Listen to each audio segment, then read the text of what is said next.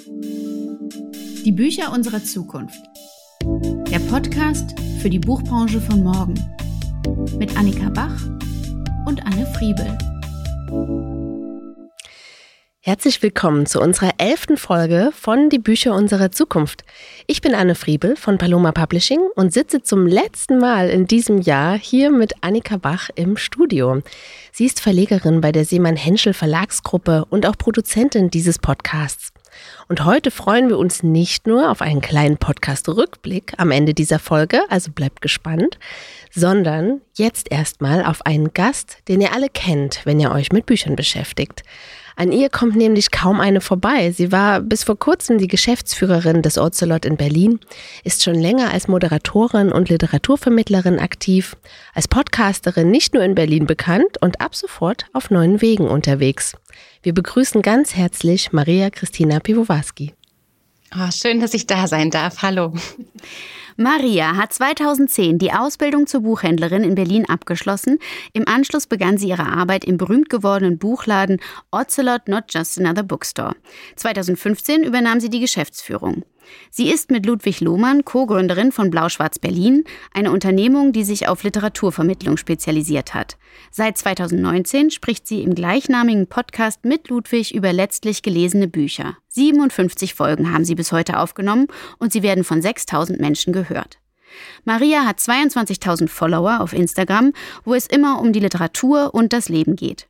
Mit der Literatursprechstunde hat sie Buchempfehlungen für noch so harte Fälle wie missmutige Schwiegermütter oder unglücklich verliebte Jugendliche in der Provinz.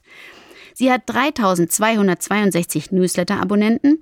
Bei Steady sind es über 200 zahlende Unterstützende. Monatlich hält sie mehrere Moderationen und Buchvorstellungen live oder auf Instagram.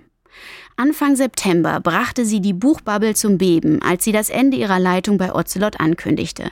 Ende November hat sie sich dort verabschiedet und macht sich auf zu neuen Taten. Darüber sprechen wir heute. Herzlich willkommen auch von mir, liebe Maria. Hallo, hallo, hallo. Maria, am 2. September diesen Jahres schriebst du in den sozialen Medien, ich habe unzählige Pläne und viele Ideen für Projekte mit Autorinnen und Büchern, mit Verlagen und Übersetzerinnen. Sie brauchen die Kraft und die Zeit, über die ich ab Dezember nun freier verfügen kann. Wie stellst du dich also jetzt nach deiner Zeit im Ocelot genau auf? Was dürfen wir erwarten? Ah, das ist erstmal muss ich euch beiden wirklich für diese äh, fulminante, wunderschöne Vorstellung danken. Ich habe die ganze Zeit hier so gesessen und dachte, oh, was für eine tolle Person ihr da vorstellt. Würde ich gerne kennenlernen. ähm, das ist das ist sehr zauberhaft. Vielen Dank. Ähm, genau, also es gibt ähm, Tatsächlich ist das eine sehr schwer zu beantwortende Frage, weil ich mich jetzt ja erstmal auch so ein bisschen einfinden muss. Ne? Ich habe jetzt irgendwie seit ähm, dem, dem 30. November war mein letzter Tag im Ocelot. Das war ein unfassbar emotionaler, warmer, toller Abschied, so wie ich es mir eigentlich immer gewünscht mm. habe, irgendwas gut zu Ende zu bringen und dann wirklich mit den engsten und liebsten Menschen den Tag zu verfeiern bis äh, sehr spät abends und mit einem Arm voller Blumen aus diesem Laden gehen zu dürfen. Aber ich merke, ich bin emotional einfach auch noch sehr, sehr dort. Äh, in so einer Art Jetlag und muss das erstmal ein bisschen sortieren. Was ich aber gemerkt habe, ist, dass ich ja in den ganzen Jahren, also ich habe die erste Moderation gemacht 2017. Ähm, und dann habe ich 2018 nochmal eine gemacht und 2019 habe ich dann schon fünf oder sechs gemacht. Mhm. Und jetzt im November habe ich sechs Moderationen in einem Monat gemacht zum Beispiel. Und ich merke einfach und habe gemerkt, dass das was ist, was mich so begeistert und was mir so Freude macht und mir den Zugang zu Büchern nochmal so anders ermöglicht. Mhm. Und es so viele Dinge gibt, wo ich in den letzten zehn Jahren Ocelot gesagt habe, oh, wenn ich mal Zeit habe, dann knie ich mich da tiefer rein, dann werde ich dieses Buch noch genauer auseinandernehmen, werde ich mir noch tollere Fragen für Moderationen einfallen lassen. Ich werde noch äh, coolere Podcast-Folgen mit Ludwig machen und so weiter und so fort. Das sind also eigentlich erstmal Sachen, die es sicherlich schon gibt und die ich einfach besser und intensiver machen will, weil sie einfach weniger im Stress stattfinden dürfen. Und es sind mhm. noch ein paar Sachen, über die ich leider noch nicht reden darf, weil ihr wisst, wenn das nicht unterschrieben ist und wir jinxen es jetzt falsch, dann wird es nichts. Aber ähm, ich hoffe, ich hoffe, dass es auch, ähm, dass, dass es Projekte geben wird, die man dann auch zu Hause lesen kann. Nicht aus meiner Feder, aber wer weiß. Das heißt, der Kern deiner Arbeit werden Moderationen sein, Buch, genau, das ist Präsentationen. Mhm und vieles, von dem du noch nicht mehr verraten darfst. Genau. Im okay. Frühling dann. Bisher hast du ja aber im Buchhandel dein Geld hauptsächlich verdient. Nun stellst du dich eben neu auf. Ähm, warum dieser Wandel? Also was war, was hat dich wirklich dazu bewegt? Ähm, Ludwig. Mhm. Ludwig Lohmann, mein lieber Kollege Ludwig Lohmann. Es ist so, dass ich, also ich habe mein ganzes Leben, ähm, ich habe ganz lange, ich war schon relativ alt, also Mitte 20, als ich die Ausbildung zur Buchhändlerin angefangen habe. Muss man mal, für eine Ausbildung ist es relativ alt, okay. ja. Okay. Und ähm, ich hatte immer das Gefühl, ich wollte unbedingt sagen, ich bin eine gelernte Buchhändlerin. Und das habe ich ja dann abgeschlossen, so wie Annika das auch so schön äh, vorgelesen hat. Und war dann auch wirklich im Ocelot, ähm, obwohl es eine sehr, sehr wilde und bewegende Zeit war, gerade die Anfangsjahre total glücklich und habe immer gesagt, ich will Buchhandel machen, bis ich in Rente gehe. Also ich will mhm. in diesem Laden bleiben, bis ich in Rente gehe. Weil alles, was ähm, der Buchhandel kann und was er tolles Tolles schafft und was er für Begegnungen ermöglicht und für emotionale Momente und für, für tiefe innere Momente mit sich selber, wenn man alleine im Laden steht und all die Bücher irgendwie von ihrer Nacht erzählen oder von ihrem Wochenende oder was auch immer passiert, wenn man alleine als Buchhändlerin im Laden ist. Ich habe immer gedacht, das reicht und das trägt mich und das war groß genug für mich. Und dann passierte irgendwie, dass Ludwig ähm, nach irgendeiner Veranstaltung, die wir zusammen im Ozlot gemacht haben, die großartig war, gesagt hat, hier komm, lass uns eine Firma gründen, lass uns Blau-Schwarz gründen, lass uns einen Podcast machen. Also Blau-Schwarz war damals noch kein Name. Wir mussten lange suchen, bis wir den gefunden haben. Und ich dachte so, ach komm, Podcast. Also entschuldigt bitte, aber ich dachte damals irgendwie 2018, komm, ist doch tot. Wer will, ja. das, wer will Podcast hören? Das ist ich glaube nicht, dass sich das durchsetzt. Genau, das ist doch, das haben wir doch schon alles versucht. Ähm, und, und so fing es irgendwie an, dass wir gesagt haben, wir machen diese Instagram Lives, wo wir über gelesene Bücher sprechen, auch als Tonspur, auch als Podcast. Und es wurde immer toller und es wurde immer größer. Und dann bekam ich plötzlich nicht nur Moderationsanfragen, weil ich einspringen musste, weil wir es uns im Laden schlicht nicht leisten konnten, eine Moderatorin zu bezahlen zum Beispiel, sondern es gab Leute, die, ähm, die von außen kamen und gesagt haben, könntest du das moderieren? Und ich habe geübt, geübt, geübt und wurde irgendwie immer besser und habe plötzlich gedacht, oh wow, das ist was, da schlägt mein Herz und das wird immer größer. Mhm. Das ist wie so eine Herzkammer, die so wächst. Aber ähm, hätte ich mit Ludwig dieses Business nicht gegründet, hätte ich das auch nicht. Also das ist richtig, also richtig krasse Arbeit und es muss gut bezahlt werden. Und ich hätte mich nie getraut zu gründen und mich selbstständig zu machen, wenn es Ludwig Lohmann nicht gegeben hätte, der immer auch ein Mensch ist, der dafür sorgt, dass andere Menschen um ihn herum wachsen und größer werden und sich Dinge trauen. Und der das gut begleitet. Genau. Und deswegen haben wir gegründet und seitdem wusste ich moderieren und davon vielleicht irgendwann mal leben zu können, könnte tatsächlich auch so ein Traum sein. Und jetzt ist, ist es soweit.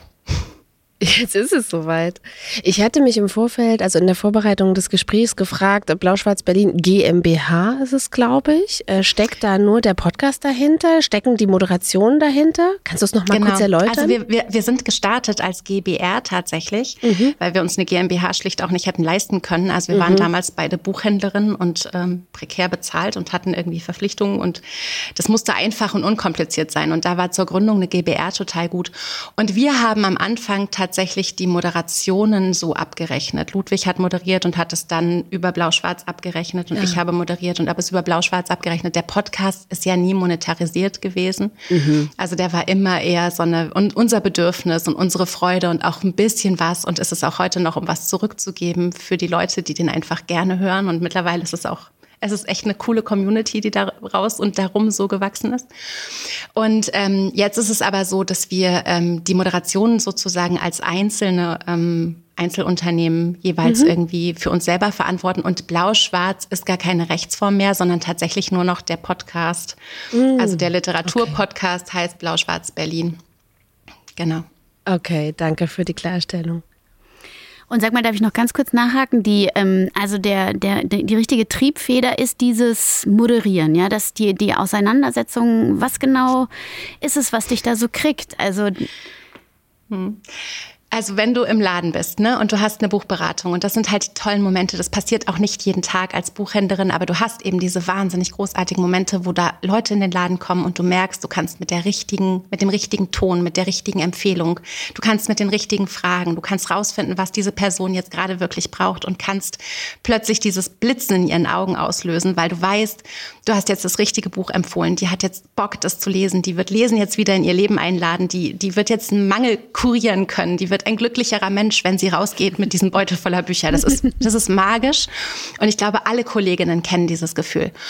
Und es ist aber leider Sage ich leider, ja, ich glaube schon. Es, ist, es passiert nicht so häufig, wie man sich das so wünscht. Also manchmal, mhm. deswegen haben wir diesen Podcast ja auch gegründet, weil wir manchmal das Gefühl hatten, wir haben heute den ganzen Tag gebuchhandelt, aber wir haben noch nicht über diese geilen Bücher gesprochen, die wir gerade gelesen haben. Lass mal einen Podcast daraus machen. Also weil man so überströmt und überfließt vor Begeisterung sozusagen, braucht das noch einen zweiten Kanal.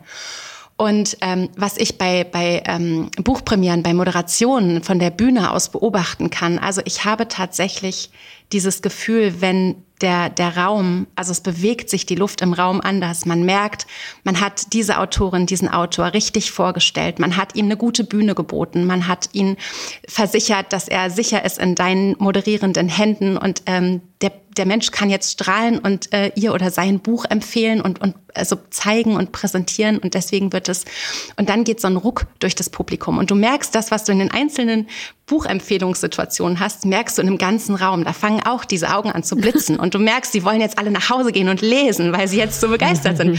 Und das ist wie so eine atmosphärische Veränderung und das ist einfach großartig.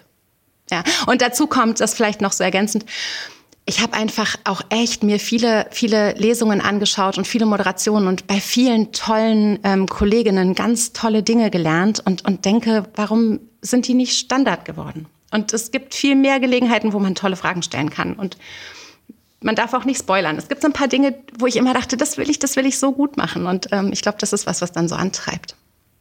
Kannst du ein, zwei Kolleginnen nennen, die dich da. Also ich würde immer, ich würde immer ähm, Miriam Schellbach ähm, zuhören, wenn sie auf der Bühne sitzt. Ähm, ich würde jede Gelegenheit nutzen, der äh, Surkamp-Lektorin Doris Plöschberger bei einer mhm. Moderation mm. zuzuhören. Es ist einfach, ähm, es sind unglaublich kluge, tolle, ähm, empathische Personen. Und ich glaube, dass Empathie auch, es ist so ein ausgelutschtes Wort, aber dass man spürt, was braucht dieser Mensch, der dieses Buch geschrieben hat, neben dir, aber auch was braucht das Publikum, dass man so ein Gefühl für den Raum hat. Mhm. Dass man nicht sein, sein Ding da abwickelt und sagt, ja, es ist uns egal, ich mache hier oben einfach, was mir wichtig ist und ich frage die Fragen, die mich besonders klug aussehen lassen, sondern dass man wirklich so eine Bewegung wahrnimmt und dann in die richtige Richtung geht. Das ist, das ist eine ziemlich coole Aufgabe. Ja. Und dann ja auch immer sozusagen direkt zurückgegeben, die Liebe, wenn die Leute danach hingehen und sich das Buch holen und signieren lassen wollen, oder? Das dann auch dann. Ja. Du, ist das also, auch die Währung dann irgendwie am Ende? Ja, okay, du sagst jetzt vor allem die, die glücklichen Gesichter und wenn du das Gefühl hast, du hast berührt. Aber ähm, ich bin ja nicht am Umsatz beteiligt, also weder im Ozelot noch irgendwo anders. So, also ich will ja klar, ich will, dass die Leute lesen und ich will gerne, dass sie im unabhängigen Buchhandel kaufen. Das ist mir so das Allerwichtigste. Aber was ich auch immer wichtig finde, ist, dass Leute, die sagen, ich leih mir das Buch aus der Bibliothek, ich kann es mir nicht leisten oder sowas, dass die genauso stattfinden sollen und das Lesen so wenig elitär äh, äh wird, wie es irgendwie geht. Mhm. Also das Berühren und das Kitzeln der Geist, des Geistes genau. und der Augen, ja. Ähm, Maria, du hast im Ocelot als Buchhändlerin angefangen und der Laden ist auch durch eine Insolvenz gegangen. Du hast ihn dann wieder mit aufgebaut. Ihr legt bombastische Weihnachtsgeschäfte hin. Dazwischen waren aber auch zwei Jahre Corona zu bewältigen. Und der Instagram-Account des Ladens, der kann Bestseller machen. Du bist ganz zentraler Teil dieser Entwicklung. Wenn du nun auf die letzten acht Jahre zurückschaust, wie lautet dein Fazit? das ist eine sehr große Frage. Wir ähm, dachten, wir hauen uns mal raus an diesem, okay, an diesem das Montagmorgen. Ist das ist, ist jetzt auch so zum Jahresende. Also was ich echt sagen muss, ist, dass dieser Laden, also jetzt ganz persönlich, dieser Laden hat das absolut größte, tollste Potenzial. Der hat eine hervorragende Lage. Der ist einfach wahnsinnig charmant. Man kommt da rein immer noch und hat so das Gefühl, boah, wow, hier will ich sein. Ich bin äh, 2011, glaube ich, zum ersten Mal da reingestolpert und wusste, das ist genau, hier will ich genau so bleiben. Also hier will ich gerne sein. Und das, das verlasse ich jetzt auch mit einem warmen, wohligen Gefühl, weil ich weiß, er hat für mich sozusagen diese Aufgabe erfüllt und er hat mir ein Zuhause geboten und mich verwurzelt in der Welt der Literatur. Und das äh, ist wie so eine, wie so eine gute Muttererde sozusagen, um das Wort ah. mal zu benutzen. Und ähm, was die Jahre, ähm, die waren einfach wahnsinnig wild. Also das war total intensiv. Also wer immer eine Insolvenz mitgemacht hat als angestellte Buchhändlerin, also die Kolleginnen und ich, die da damals an Bord waren. Und das ist eben auch was, das ist immer eine Arbeit vom Team und immer von Kolleginnen und von äh, mitfühlenden, mitdenkenden ähm, Menschen in der, in der, in der, im, im Kollegium sozusagen. Wir haben uns wirklich den Hintern aufgerissen, um diesen Laden irgendwie durch diese Insolvenzzeit zu bringen. Und vieles hat da auch nicht funktioniert. Und am Ende musste er ja auch sozusagen verkauft werden. Und es waren unfassbar harte emotionale Momente, also die wir da hatten mit uns, mit unseren Familien, mit der Unsicherheit. Und das ist was, was ganz tief auch im, im wie im Muskelgedächtnis so drinsteckt, diese Erfahrung mal gemacht zu haben, seinen Job zu verlieren, weil einfach ein gutes, äh, eine gute Idee, ein, ein guter Entwurf nicht besteht. Ähm, und ähm, als er dann sozusagen gerettet wurde 2015 ähm, und die neuen Chefs ihn gekauft haben und uns eben alle auch wieder eingestellt haben und gesagt haben, hey, ihr habt es doch gut gemacht, macht's doch einfach mal weiter und wir gucken, dass ihr euch mit ein paar Problemen nicht rumschlagen müsst, dass Rechnungen bezahlt werden können und Gehälter bezahlt werden können und solche Dinge. Das war einfach ein unfassbar großes Glück und das ist auch die ähm, die Zeit äh, gewesen, in der der Laden auch mit Kolleginnen, äh, die wahnsinnig motiviert dort neu an Bord gekommen sind in den Jahren zwischen 2015 und 2019, also wahnsinnig Schub nach vorne gemacht hat. Ne? Und, und äh, wirklich zu einem der, also es ist, finde ich, immer noch einer der coolsten Läden, die es auf der Welt gibt. Und ähm, dann kam natürlich Corona, das hat uns alle wahnsinnig zurückgeworfen. Also es kennt ihr ja alle, das hat uns emotional auch wirklich, glaube ich, so eine Kerbe verpasst, an der wir heute noch zu tun haben. Und für mich aber zum Beispiel ist es so gewesen, dass es in Berlin durften die Buchhandlungen geöffnet bleiben während der kompletten Pandemie. Wir hatten alle Angst, dass wir sterben, weil ihr erinnert euch, das war noch die Zeit, als wir gedacht haben, wir kriegen diesen Virus und sterben daran. Ja. Und wo wir wirklich emotional, also auf dem Zahnfleisch gekrochen sind und den Laden aufhalten durften, aber auch aufhalten mussten und völlig unsicher waren, ob das jetzt bedeutet, dass wir Weihnachten nicht erleben, weil wir, also so übertrieben ja. gesagt, es war schwierig, ja wo wir äh, Sachen verkauft haben vor der Haustür, wo wir wochenlang keinen Kaffee äh, machen durften, was natürlich ganz fest zum Ladensystem eigentlich dazugehört, wo wir jahrelang äh, keine Veranstaltungen gefühlt machen durften, was äh, aber trotzdem dazu geführt hat, dass ich die unfassbar tollsten Begegnungen hatte vor dem Laden mit Maske, dann später auch wieder im Laden, weil das Lesen für die Menschen so wichtig war. Also es kam, ich sage es immer wieder, ne, Klopapier, Nudeln, Bücher. Das waren die, das waren die Sachen, die man haben wollte und und an die man geglaubt hat. Und das war so hilfreich für uns zu sehen, dass wir so einen Wert haben in der Gesellschaft, dass Buchhandlung und Lesen so wichtig sind. Und ein Grundbedürfnis. Oh, das war so ein, es war in der Zeit für mich die Hilfe und der Trost, den ich gebraucht habe, um das irgendwie durchzuhalten. Und ganz persönlich hat sich natürlich in der Zeit auch etabliert, dass Buchpremieren konnten nicht stattfinden dann macht man Instagram Live und wow, mhm. ha, die Leute gucken. Und selbst heute, wo wieder ständig, ähm, Gott sei Dank, Veranstaltungen sein können, es sind alle Verlage, mit denen ich spreche, wo wir darüber reden, äh, dass die mich anfragen, ob wir ein Instagram Live machen wollen zu einem Buch. Die haben überhaupt nicht, ach, das braucht doch heute keiner mehr, sondern die sagen, ja, wow, gerne, danke, was können wir dir zahlen? Und das ist super. Maria, dann das ursprüngliche Ladenkonzept von hochwertige Ladenmöbel, englischer Name, extrem urbane Lage, gute Kaffeemaschine. Ähm, diese Idee, äh, damit ist es ja doch relativ früh auch schon nach vorne gegangen, dass so äh, zeitgenössisch moderner Buchhandel sein kann, oder? Wie würdest du das heute beurteilen? Das ist doch jetzt die Kernessenz des Ocelot-Buchladens.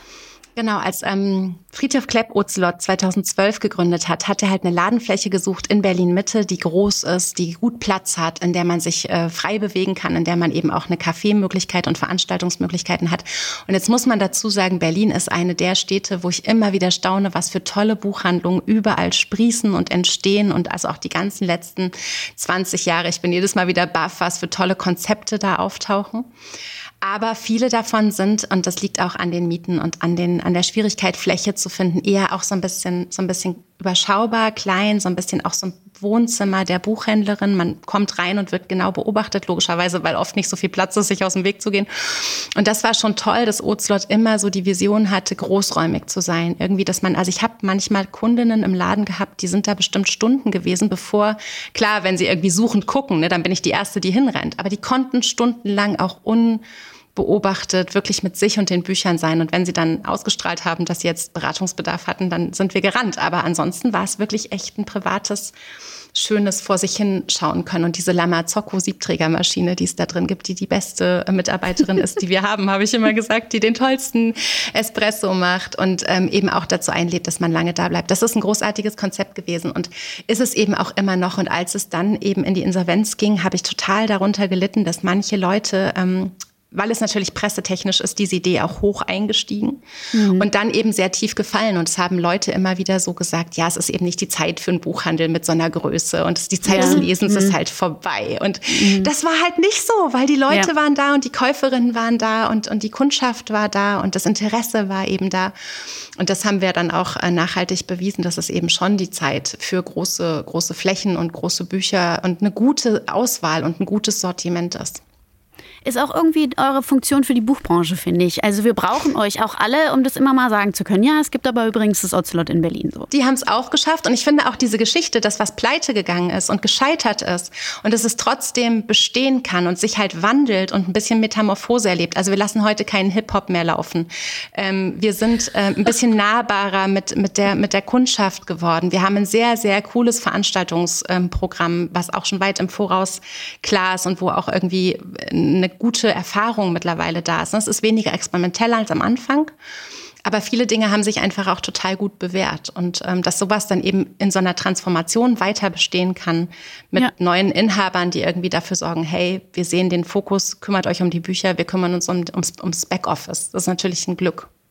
Und sagt mal, wie viel kriegt ihr dann in den Laden rein, wenn jetzt eine ähm, Lesung ist? Mit Feuerschutz segnet es ab oder ohne Feuerschutz segnet Also wir haben schon so 110 Leute reingekriegt. Das ist wirklich Sardinendose. Mhm. Und ähm, es gab auch schon Lesungen. Ich erinnere mich an Berlin Wonderland äh, von Anke Keller und äh, Anke Fesel und Chris Keller. Da standen die Leute an der Schaufensterscheibe außen. Es waren bestimmt 140 Leute da drin. Ja, das will man doch haben. Ist doch gut. Das, das sind man, doch Bilder für die cool. Ewigkeit, ja? ja ich hoffe, ihr habt gut fotografiert. Ja. Vielleicht ist es auch eine gute Überleitung ähm, zu der nächsten Frage. Ich wollte gern wissen, wir haben ja gerade in die Vergangenheit geschaut und den Übergang ins, äh, in, in die Gegenwart. Was glaubst du, Maria, wie sieht die Buchhandlung der Zukunft denn aus? Was, was braucht die, um wirklich zu florieren? Wir hatten in unserer allerersten Podcast-Folge ja Anne Sauer hier zu Gast mhm. und die meinte tatsächlich, die Buchhandlung der Zukunft, die hat weniger Bücher, die ist noch stärker kuratiert. Was ist deine Sicht darauf? Also ich glaube, da hat Anne total recht, wie Anne sowieso oft sehr, sehr kluge Dinge einfach schon in der ersten Folge sagt, die ich dann in der elften bestätigen könnte. ähm, ja, tatsächlich ist es, glaube ich, das, was die Leute nicht, ähm, nicht äh, hoch genug schätzen, ist dieses Zusammenstellen eines Sortiments. Ne? Und wenn du Buchhandelsausbildung mhm. machst, dann machst du eine Sortimenterinnen-Ausbildung. Und das vergessen viele Leute, dass es eben wirklich nicht bedeutet, alles Lieferbare vorrätig zu halten, sondern auszuwählen und zu kuratieren. Und das schätzen die Menschen. Ähm, was ich aber glaube, was für eine Buchhandlung der Zukunft auch ähm, essentiell wichtig ist, ist, ähm, also man kann nur dann gut buchhandeln, wenn man Zeit hat für Beratung und für Kundinnen-Caring sozusagen. Also braucht mhm. es einen guten Personalschlüssel. Es braucht gut ausgebildete oder gut ähm, äh, eingeübte Buchhändlerinnen mit viel, viel Begeisterung und Esprit fürs Lesen, die so gut bezahlt werden. Und da sind wir auch so ein bisschen bei der Kernproblematik, ähm, dass sie ganz, ganz breit Zeit haben zu lesen und ganz viele verschiedene hm. Dinge lesen äh, können. Und das ist eben, und da geht es, glaube ich, auch in Lektoratsbüros ähnlich äh, schwierig zu. Das ist eigentlich keine Freizeit. Also ich glaube, ich habe also ich habe gute Gründe auch immer zu sagen, ich will auf keinen Fall eine eigene Buchhandlung machen, weil ich totalen Respekt vor dieser ganzen Arbeit habe, die hinten dran hängt, wenn einem so ein Laden gehört. Es ist unfassbar mhm. großartig, was viele Kolleginnen da machen. Aber wenn du auch als angestellte Buchhändlerin irgendwo arbeitest, ist dein Lesen eigentlich immer was, was in der Freizeit stattfindet. Und das halte ich ähm, für schwierig langfristig. Und ich würde mir wünschen, aber ich sehe auch, ich sehe auch noch keine Lösung, weil es einfach schwer finanzierbar ist aber dass es da sozusagen äh, Lösungen gibt, weil das ist der, das ist der Treibstoff, ja, das ist das, was eine gute Buchhändlerin antreibt, dass sie von Büchern begeistert ist und dafür muss sie eben Zeit und Muße und Einlassen haben und idealerweise halt bezahlte Lesezeit. Ich sag's immer wieder. Ich glaube, das ist ein bisschen eine Brücke auch zu einer guten Verlegerin oder einem guten Verleger. Auch wir müssen, glaube ich, relativ viel lesen, guten Überblick mhm. haben, aber das findet auch nicht in unserer Arbeitszeit mhm. statt. Es wäre, es wäre zu wünschen. Und sag mal, aber wenn man jetzt ein bisschen auch ähm, Buchhändlerin stärker so denkt, wie ihr es ja auch angefangen habt zu leben, also du bist ja auch nicht die Einzige, die so stark in den sozialen Medien unterwegs ist bei euch mit äh, Literaturempfehlungen, wenn man jetzt alle irgendwie digital und oder jeder, der es irgendwie auch kann, digital und auf der Fläche denken würde und damit dann auch noch mal über dann Verlage, die sich eben für Moderationen einkaufen oder so zusätzliche Gelder erwirtschaften kann, um das Geschäftsmodell Buchhandlung eben auch ein bisschen anzugleichen und dann auch irgendwie bezahlte Lesezeit mit rein zu verhandeln. Das wäre doch eigentlich irgendwie eine ganz stelle ich mir vor, könnte doch eine ganz gute Vision sein für die nächsten Jahre. Weil natürlich mhm. müssen Menschen, wenn das Kuratieren am Ende das ist, was übrig bleibt, was der Algorithmus noch nicht kann, müssen wir dafür sorgen, dass die Menschen das dann auch wirklich ausleben können mit ihrer eigenen Persönlichkeit und mit ihren Leseerfahrungen. Genau, und im Moment liegt es ja noch so ein bisschen in unserer Hand. Ne? Ich habe dann irgendwann angefangen, eben die Literatursprechstunde, die ihr so angedeutet habt und so weiter. Das läuft ja alles auf Instagram und das ist eben was, wo ich auch damals gesagt habe, ich kann mich nicht so an Instagram hängen, wenn irgendwie der falsche Mensch diesen Kanal kauft. Ja. Wir sehen ja dramatische Dinge passieren.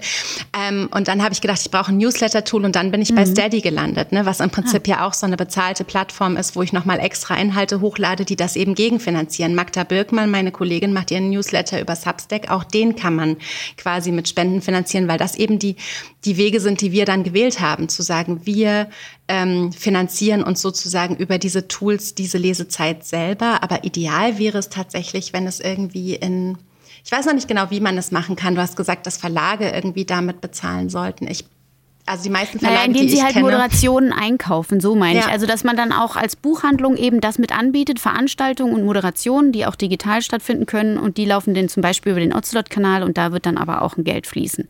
Also Wobei, so, darf ich da was sagen? Also ja, klar. ich kenne ganz viele großartige Moderatorinnen-Kollegen und ganz viele großartige Buchhändlerinnen-Kollegen. Es ist sehr selten, dass jemand beides ist. Also es hat mhm. oft ne, dieser, dieser Gedanke, ach, ihr habt doch das im Buchladen, könnt ihr doch mal eben moderieren. Ähm, also von den Kolleginnen, die ich im Laden habe, sind es, glaube ich, zwei, die da, also die ich hatte, ich muss jetzt leider mhm. lernen, in der Vergangenheitsform zu sprechen, sind es außer mir vielleicht noch zwei, die da, die da Lust drauf haben und das irgendwie gerne. Ansonsten sind es einfach zwei mhm. komplett getrennte Businesses, die einfach auch, wenn jede Buchhändlerin anfangen würde, ähm, auch moderieren zu sollen, ähm, ich glaube, da wären die genauso wenig begeistert, wie keine Moderatorin Buchhandeln kann, nur weil sie gut moderieren kann. Es sind schon zwei, es sind schon zwei äh, Wege, glaube ich. Aber Verlage ja. sollten auf jeden Fall ähm, Moderatorinnen gut bezahlen. Das läuft ja auch gar nicht so schlecht. Deswegen habe ich auch die Seiten gewechselt. Aber ähm, eben Buchhandelseigentümerinnen sollten eben auch gucken. Und wenn das irgendwie zwei Stunden bezahlte Lesezeit pro Woche sind, ich glaube, das wäre eine gute Geste und die würde sich sicherlich ganz, ganz schnell refinanzieren, weil das einfach sehr begeisterte, motivierte Kolleginnen hinterlässt. Maria, ich würde gerne noch mal ganz praktisch nachfragen. Ähm, wenn ich jetzt einen Verlag habe und ich habe diesen neuen Roman, der bei mir erscheint, und ich würde den super gerne mit dir in die Welt bringen. Ich würde gerne mit dir zusammenarbeiten. Dann schreibe ich dir eine E-Mail und sage, Maria, let's do it. Wie muss ich mir die Zusammenarbeit aber konkret vorstellen? Also was kannst du mir anbieten? Was, was kommt da auf mich zu? Und auch, wie, wie entwickeln sich denn diese Ideen? Also du hast ja zum Beispiel auch mit der Tuve Ditlevsen-Kampagne da ein richtig großes Ding hingelegt. Es war ja auch noch Corona und dann war es auf einmal alles digital auf vielen Kanälen. Wie ist denn das dann auch entstanden, so en Detail? Das, ja, das ist auch eine meiner Liebsten und die war auch ein Grund. Ich habe vorhin Ludwig gesagt, äh, als Grund, warum ich irgendwie mich jetzt selbstständig mache, aber natürlich war Tove Ditlevsen und ihre Lektorin Friederike Schilbach auch unfassbar viel ähm, gutes Wasser auf diese gute Mühle bei mir, weil eben Friederike Schilbach, die Aufbaulektorin, die Tove Ditlevsen Jackson betreut, irgendwann zu mir kam und mir von diesem Projekt erzählte und sagte, sie werden diese, diese, diese dänische Wiederentdeckung machen. Eine Autorin, die eben schon tot ist, die nicht mehr für sich selber sprechen kann, die ein ganz, ganz großer, eine ganz große Entdeckung jetzt ist, ein ganz großer Wurf, die großartig neu übersetzt wird von Ursel Allenstein. Und sie wollen, dass die Menschen, die Leserinnen eine Chance haben zu verstehen, wie großartig ihr Werk ist. Und dann läuft es eben so, dass ich das lese und gucke, ob es äh, in mir klingt und ob es diese Seite anschlägt, die macht, dass ich das so ähm, vermitteln kann. Also ich sage manchmal so aus Spaß, ich bin Literaturvermittlerin. Das ist manchmal ein bisschen verwirrend, weil die Leute natürlich berechtigterweise sagen, Literaturvermittlung vermitteln Autorinnen an Verlage. Und das will ich auf gar keinen Fall, das kann ich auch überhaupt nicht. Aber ich, ich will eigentlich Lesen vermitteln. Ja, also ich will die Lektüre vermitteln. So müsste man es vielleicht sagen. Ähm, und es muss bei mir funktionieren. Es muss bei mir zünden. Das heißt, Verlage schreiben mich an. Ich habe äh, eine Website, die heißt mariachristina.piwowarski.de. Mhm. Ähm, da steht relativ genau, dass man mich also für alles Mögliche ähm, anfragen kann. Ich liebe es, wenn ähm, Verlage sagen, wir haben eine ganz tolle Autorin, wir glauben, dieses Buch ist super gut, es hat es wahrscheinlich ein bisschen schwer, können wir da irgendwas machen? Und dann lese ich das, dann fühle ich in mich rein und gucke, ob wir was machen können. Und ich liebe direkte Gespräche mit Autorinnen auf der Bühne oder auf Instagram. Ich liebe den Austausch mit ÜbersetzerInnen, die ich als eine, also wo ich wirklich ganz weit vorne bin, zu sagen, sagen, die müssen immer mit ins Boot geholt werden. Die sollten auf jeden Fall ganz viel auch über ihre Arbeit erzählen. Mhm. Ähm, und ich kann es mir aber auch total, ich habe zum Beispiel für den Fischer Verlag, für Gidget, für diese Frederick Kona, ähm, diese Surfergeschichte, ähm, da habe ich einfach äh, sozusagen das, äh, den Job angenommen im Podcast, äh, Podcast von Zeit was wir lesen, mhm. ähm, über dieses Buch zu sprechen und Passagen daraus vorzulesen. Also Frederick Kona ist schon tot. Ähm, wie auch immer, es bot sich an, ich war Fan von diesem Buch, also habe ich es gemacht. Also auch solche Dinge sind eben denkbar. Und ähm, was eben aber auch äh, stattfinden soll und kann, ich habe in meiner Zeit fürs Ozlot gemerkt, wie schlecht manche öffentlichen Regale kuratiert sind, in Bars, in Kneipen, in Hotels. Mhm. Und ich habe ein paar sehr, sehr großartige Anfragen gehabt äh, in der Zeit, ob ich mal äh, mich hinsetzen und ein Regal kuratieren kann, ob ich mal entscheiden wow. kann, was sollte in dieser Hotellobby zu finden sein. Und das war einer meiner schönsten äh, Jobs und das ist eben aber auch was, was den Buchhandel weit, weit übersteigt, weil es begründet werden muss, weil man mit seinem Gesicht und seinem Namen dafür steht, weil man äh, eine Auswahl trifft, die, die ich als Person treffe und nicht als Buchhändlerin. Mhm. Und mhm. ähm, ich glaube, da ist total viel Bedarf. Immer wenn ich in traurige, traurige Regale, in traurigen Kneipen gucke, denke ich, oh, lasst, lasst mich da bitte ran. ja. Du neigst ja nicht zur Oberflächlichkeit und bist in deinem Auftreten, also auch in den sozialen Medien, sehr nahbar und persönlich, tiefgehend. Äh, ist das die Quelle deiner erfolgreichen Literaturvermittlung? Ich glaube, es ist die einzige Art, wie ich sein kann.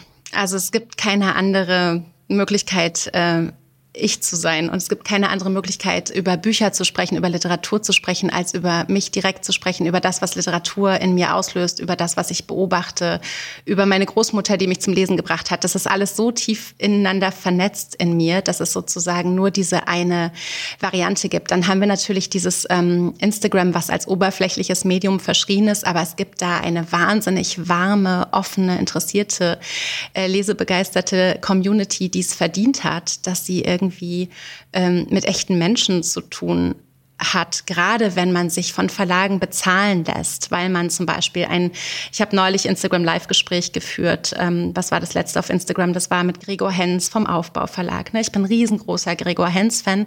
Ähm, ich liebe dieses Buch, ähm, Die eigentümliche Vorliebe für das Meer. Trotzdem ist es Arbeit und ich lasse mich von Aufbau dafür bezahlen. Also ähm, deklariere ich es auf Instagram natürlich als Werbung, aber es könnte niemals irgendjemand mir ein Buch ähm, unterschieben sozusagen, weil er mich dafür bezahlt, damit ich es meiner Community empfehle. Und damit die Community das versteht, ist wichtig, dass sie mich kennen und dass sie irgendwie verstehen, wie ich ticke, wie ich lese und was mir an Literatur wichtig ist und was ich eben gerne mit ihnen teilen will.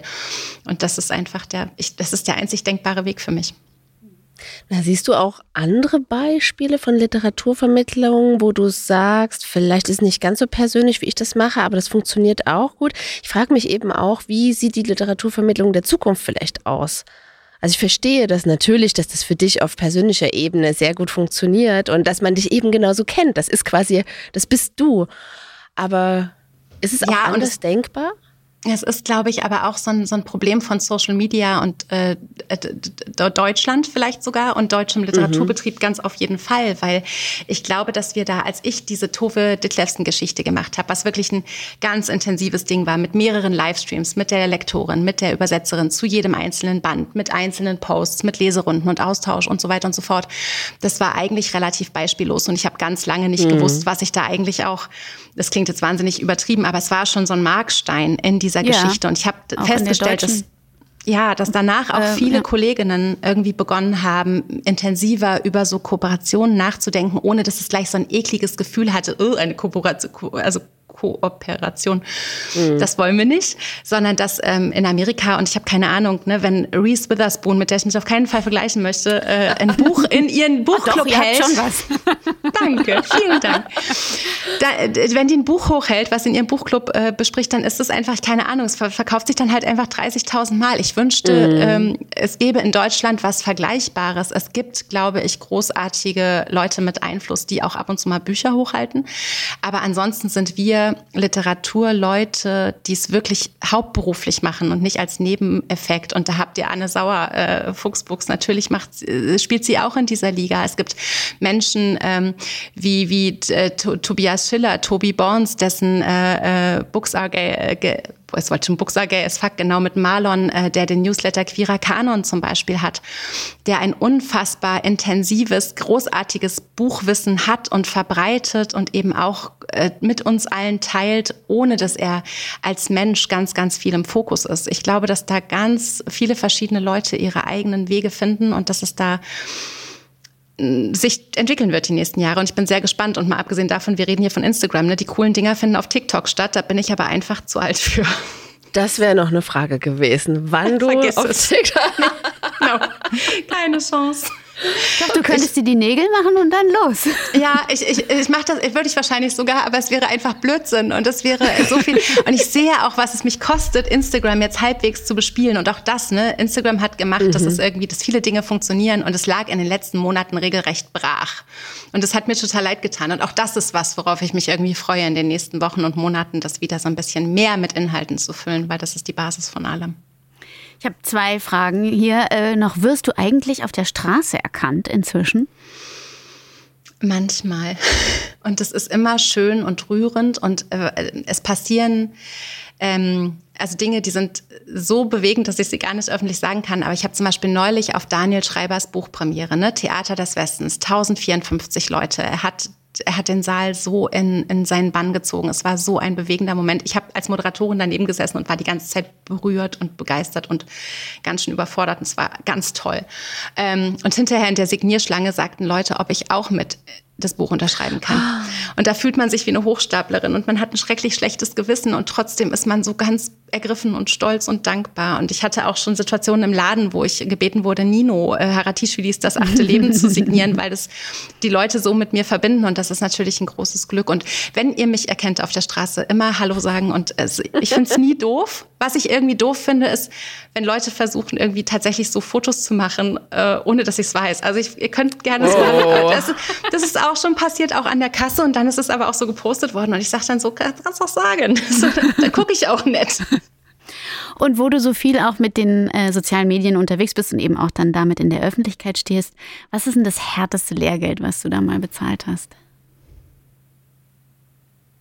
Das ist so eine gute, schwere Frage. Also ich glaube, dass das ähm, Allerschwierigste ist, dass, und das betrifft mich als, äh, als Mensch, als äh, im Osten äh, groß gewordene Frau, äh, als Frau, als M Mutter, die irgendwie immer das Gefühl hat, sie ähm, schafft doch irgendwie nicht alles richtig und macht nicht genug. Ich glaube, es ist immer eine blöde Entscheidung, wenn man sich seines Wertes nicht sicher ist. Und wenn man das Gefühl hat, das, was man macht, ist eigentlich nur ein bisschen ein, besseres Hobby, weil das ist es in dem Fall nie. Und ich glaube, dass wir, also ich kenne ganz viele Frauen, die ähm, so tolle, großartige Arbeit machen und trotzdem immer so ein bisschen Schwierigkeiten haben, ihren Wert festzulegen und sich hinzustellen und zu sagen, nee, es ist einfach so und so teuer und es ist so und so viel wert und es kostet mich es kostet euch so und so viel und dann machen wir das. Ich glaube, das ist ähm, was, worüber auch viel zu wenig gesprochen wird. Also ich habe auch Kolleginnen ähm, angeschrieben und, und mal nachgefragt, ne, was kriegst du für deinen Literaturpodcast? Wollen wir uns mal vernetzen? Ähm, also auch dieses, dass man nicht über Geld redet, das halte ich gerade für eine ganz, ganz schwierige Geschichte in der Literaturbranche, weil es eben auch dazu führt, ähm, es gibt nur ein paar von uns, die Livestreams mit Verlagen machen, was ich toll finde und was auch noch viel mehr werden muss, soll, sollen alle irgendwie die Bücher ähm, feiern, die sie großartig finden. Und trotzdem fände ich es ganz schön, wenn man sich da vernetzen würde und ein bisschen offener wäre, weil man dann auch einfach nicht so angreifbar ist. Und über Geld zu reden haben wir alle nicht gelernt, also ich zumindest nicht. Und das halte ich für ein, das ist echt so, ein, das übe ich gerade. Was kostet denn dann Insta Live jetzt bei dir? Also das sind 650 Euro netto. Und ähm, also man muss vielleicht dazu sagen, dass ich 2017 meine erste Moderation gemacht habe. Das war Kat Menschik im Ocelot, die ich einfach gemacht habe, weil wir uns damals keine Moderatorin leisten konnten. Und ich mir das angeschaut habe und gedacht habe, ich habe jetzt schon ein paar Moderationen gesehen, ich habe diese und jene Ideen. Und dann habe ich mich seitdem quasi so da hochgezirkelt. Und ähm, also mittlerweile 650 Euro pro Livestream. Und ich finde, das ist ähm, ein fairer Preis. Ja, absolut. Ich habe manchmal ein bisschen zu tun, weil ich, ich nicke so und da gehen mir ganz viele Gedanken durch den Kopf, aber eigentlich möchte ich auch äh, auf die Zeit achten und unsere nächste Frage durchbringen. Ja, richtig so. Ähm, aber was mich trotzdem sehr, sehr interessiert, ist, äh, ob du noch weitere Vorbilder für deine Arbeit hast, vielleicht auch aus dem internationalen Bereich. Reese Witherspoon haben wir gerade gehört, aber ne, das ist eine, also wer, wen hörst du, wen liest du, wen hast du im Blick? Um dich selber glaub, zu inspirieren? Mm, ich glaube, das, was mich am meisten inspiriert, sind ja die Bücher, die ich lese. Und das sind ja häufig dann wirklich sehr private Momente beim privaten Lektüre lesen. Und ich fühle mm. mich ja dann diesen Texten verpflichtet. Also ich, ich, ich gehe ja nicht ins Internet und mache irgendwas und sage, ich wäre gerne so cool wie die oder die, sondern mm. ich lese dieses Buch und denke, boah, wow, was für ein Schatz. Ich möchte das so gut wie es geht rüberbringen, egal ob es in einem Livestream ist oder auf der Bühne oder auch im Podcast mit Ludwig, äh, im Blau-Schwarz-Berlin-Podcast, der ja immer unbezahlt ist und quasi auch so eine ganz, ganz eigenständige Auswahl, die wir machen. Und egal, wo wir über Literatur sprechen und mit wem, ist meine Inspiration und meine Verpflichtung auch immer den Menschen gerecht zu werden, die dieses Werk geschrieben haben und sich diese Gedanken gemacht haben, die diese Formulierungen gefunden haben, die diese, dieses Gedicht gedichtet haben oder diesen Roman, mm. diesen, diesen Klopper, diese, diese, diesen Epos geschrieben haben. Und das sind, das sind die Menschen, an denen ich, also an, an deren Anspruch messe ich mich sozusagen. Mhm. Ja, ich habe ähm, noch eine Frage, Gerne. aber die geht schon so in Richtung äh, Abschluss des Gespräches. Ich weiß, dass deine letzten Weihnachtsfeste ähm, durch den Dienstschluss um 14 Uhr oft bestimmt waren. Das fällt ja dieses Jahr weg. Also wie wird dein Weihnachten dieses Jahr aussehen, wenn du endlich schon ab frühmorgens um neun mit Lebkuchen auf dem Sofa liegen kannst? Also genau das wird mein Weihnachten sein. Und was total wichtig ist, ist diese ganze Adventszeit. Und ich meine, das Weihnachtsgeschäft ist so ziemlich das Geilste, was man im Buchladen machen kann, mm. weil es ist einfach auf so einem hohen Level und man fliegt nur noch so durch die Regale und man haut die Empfehlungen nur noch raus und man packt mit, mit, mit äh, fliegenden Fingern sozusagen jedes Geschenk ein. Aber es ist auch so unfassbar stressig und dann ist eigentlich mhm. Weihnachten und man fällt in so ein Loch und weiß, man hat auch keine Kraft und keine, keine, keine Energie mehr. Und ich werde das dieses Jahr einfach jetzt die ganze Adventszeit durch total genießen. Irgendwie, ich werde die Kolleginnen im Laden mit Plätzchen versorgen. Das habe ich oh. fest versprochen. Ich werde also hinfahren und gucken, ähm, dass, dass sie irgendwie bei Kräften und bei Laune bleiben vor allem und ihnen ansonsten nicht auf den Sack gehen, weil das ist auch wichtig. ich wollte gerade sagen, hallo, ich bin's wieder. Ja, ja, da bin ich. Ich bin übrigens frei und hatte einen schönen entspannten Morgen. Zeit. So. Das wollen wir auf gar keinen Fall. Und, und trotzdem, trotzdem liebe ich es natürlich, dass ich jetzt zum ersten Mal wirklich auch was habe von diesem Jahresende, was viele Leute dann so zelebrieren, wo sie nochmal Rückschau mhm. halten und nochmal in sich gehen. Und wo du im, im Ein und es ist nicht nur Buchhandel, ne? Meine Schwester arbeitet am Einzelhandel ganz woanders, die ist genauso fertig. Also ich kann immer nur ähm, sagen, äh, wer auch immer das jetzt hört, seid so unfassbar lieb und unkompliziert zu den Menschen hinter jeder Theke, äh, hinter jedem, äh, was ja. auch immer, weil das ist echt eine super intensive Zeiten. Ich werde sehr, sehr genießen, dass ich jetzt zehn Jahre davon in den Knochen habe und die Knochen jetzt mal ruhen dürfen. Und sag mal, wir werden uns jetzt hier gleich noch über unsere Highlights 2023 unterhalten. Kannst du uns aus diesem Jahr noch was äh, sagen, wo du denkst, das waren wirklich tolle Momente? Vielleicht auch für die Buchbranche allgemein? Gibt es irgendwas, was dir da einfällt? Für die Buchbranche allgemein, ich, ich bin ehrlich gesagt ganz glücklich aus Frankfurt wiedergekommen. Also ich glaube immer noch, dass so Messen stattfinden können, dass irgendwie so Begegnungen stattfinden können. Das ist äh, wieder ganz, ganz, es ist also was eher Allgemeines. Ne? Jetzt haben so die ersten Leute schon wieder die, die nächste Corona-Welle alle um einen rum und so weiter. Und trotzdem ähm, haben wir irgendwie festgestellt, wir können das irgendwie, wir überleben das erstens wahrscheinlich idealerweise.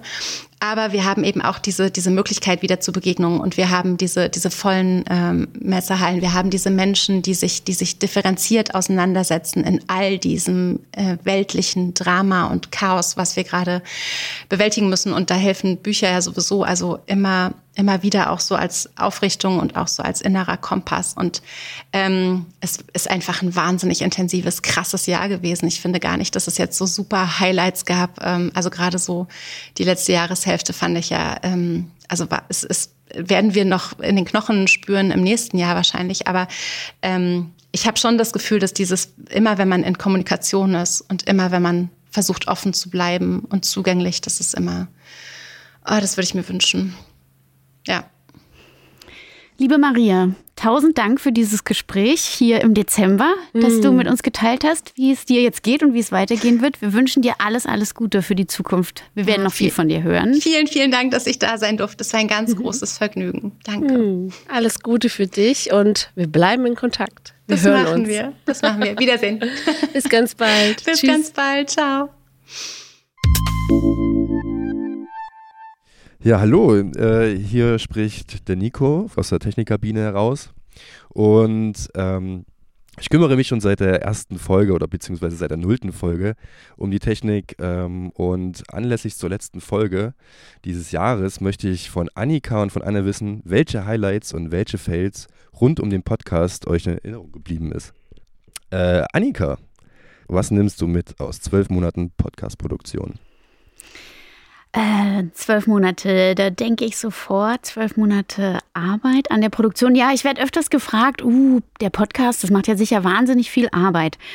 Und ich muss sagen, ja, also der Podcast ist schon arbeitsintensiv. Wir haben aber wirklich gute Routinen entwickelt und gute Produktionsstrecken, dass es ganz mhm. gut läuft, oder? Also wir sind sehr routiniert in dem, was zu tun ist und wissen auch, wenn es jetzt nicht passiert, dann wird es halt nicht mehr gemacht und das wird dann ein Problem. Von daher läuft es inzwischen, finde ich, ziemlich gut. Und ich muss auch sagen, es gibt andere Projekte, in denen steckt so viel mehr Arbeit. Und da fragt keiner mal nach, wie viel Arbeit es war. Und ähm, dafür haben wir jetzt wirklich für das, was wir reinstecken, auch sehr, sehr viel Positives zurückbekommen. Von daher mhm. bin ich mhm. da auf einem sehr guten, in einer sehr guten Balance unterwegs in Bezug auf die, was reingesteckt und was rausgekommen ist.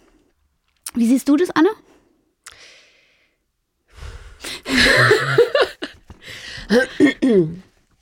Ja, also das Jahr ist definitiv, die letzten zwölf Monate sind definitiv von intensiver Podcastarbeit schon geprägt, aber ja, ich finde auch, wir haben, wir sind gestartet mit der Vorstellung, wir hauen hier jede Woche eine Folge raus. So in etwa, ja.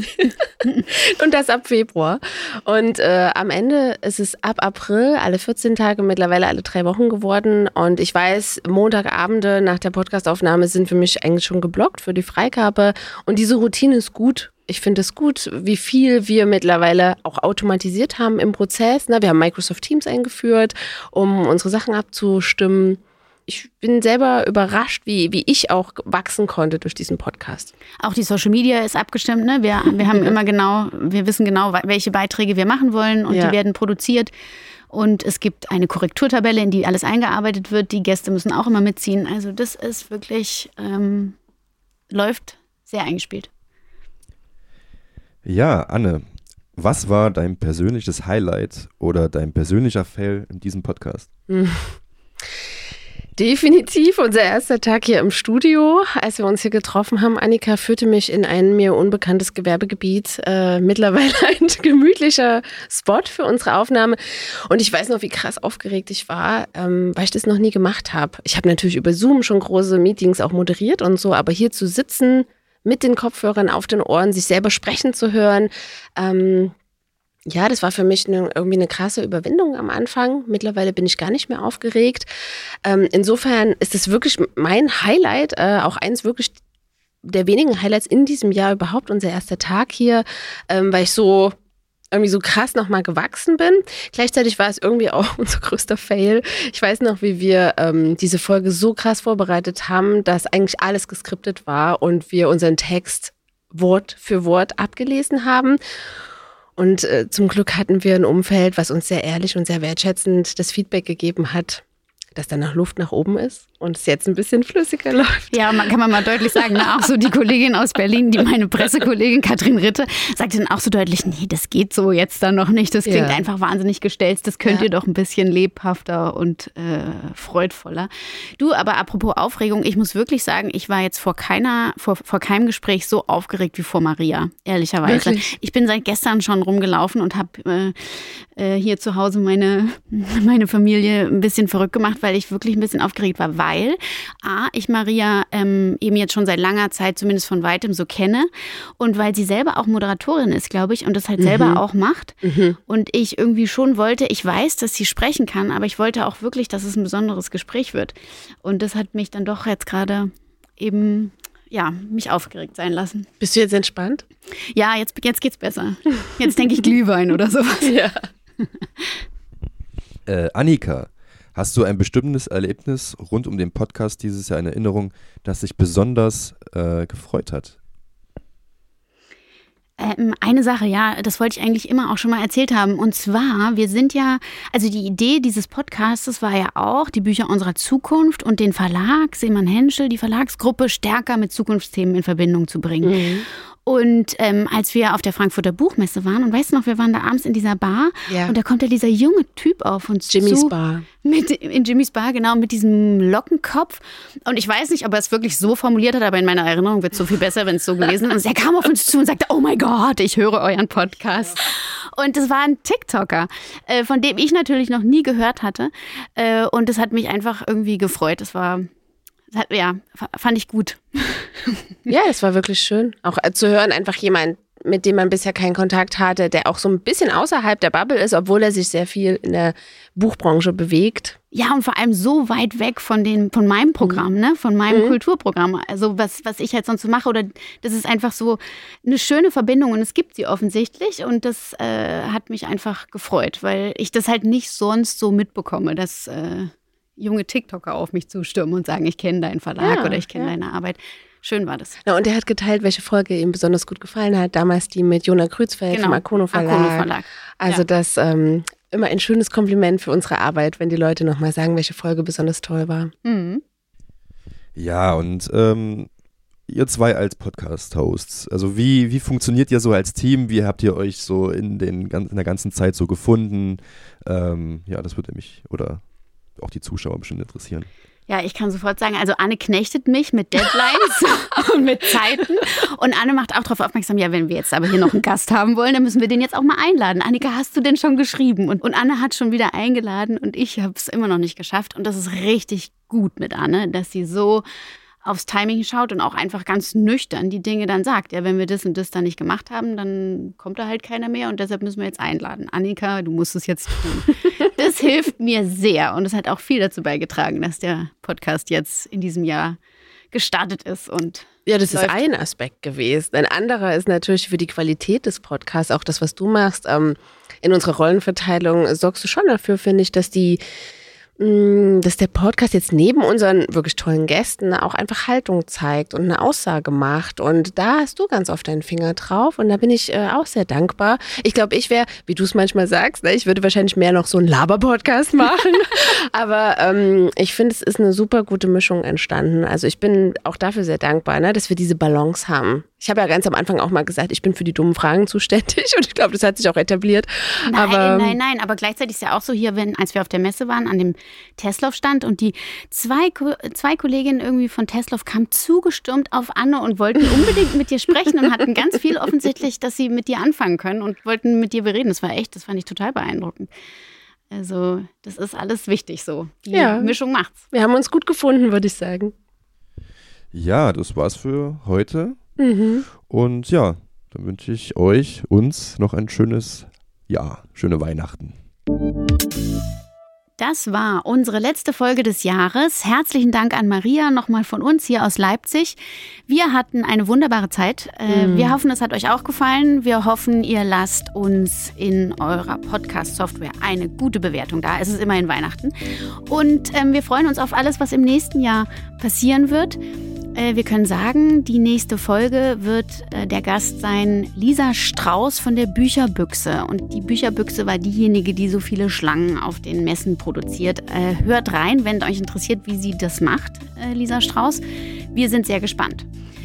Wir verabschieden uns für heute und sagen, Also, wir hören uns. Das war Die Bücher unserer Zukunft, der Podcast für die Buchbranche von morgen.